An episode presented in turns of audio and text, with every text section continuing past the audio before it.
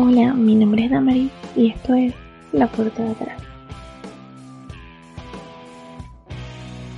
Buenas, buenas, buenas. En el día de hoy vamos a hablar sobre el contenido, la publicidad y la influencia o no de las redes sociales en nuestro día a día.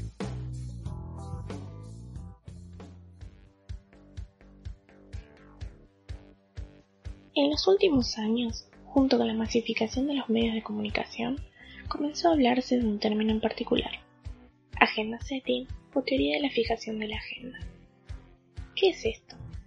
Es la teoría donde los medios de comunicación tienen gran influencia sobre el público. Se habla de la capacidad que tienen para graduar la información que se va a difundir, manejando así la audiencia, el impacto y la conciencia sobre la misma. Este mismo término voy a aplicar para las redes sociales hoy.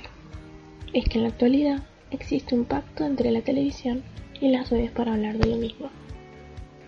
¿No les pasa que apagan la tele hartos de ver las mismas noticias todo el día y entran a Twitter, por ejemplo, donde siguen hablando de eso, con emojis, hashtags, memes, pero al fin y al cabo exactamente de lo mismo?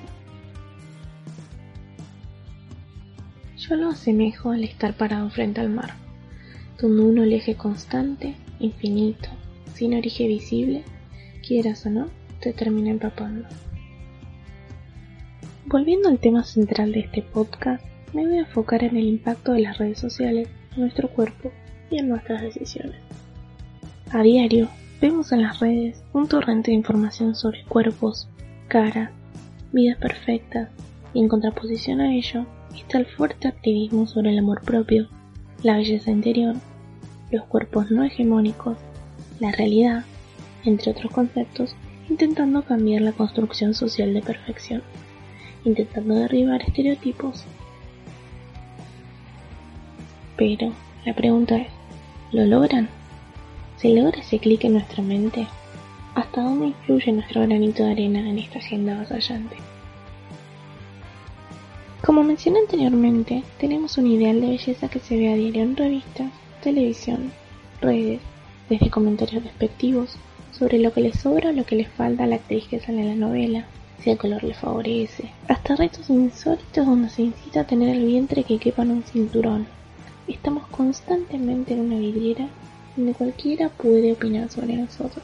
En contraposición están las autodenominadas defensoras del amor propio, activistas que en sus redes sociales flamean la bandera de la autoaceptación, con conceptos sobre hegemonía, patriarcado, ley de detalles, rompiendo estereotipos y con nuevos conceptos de belleza.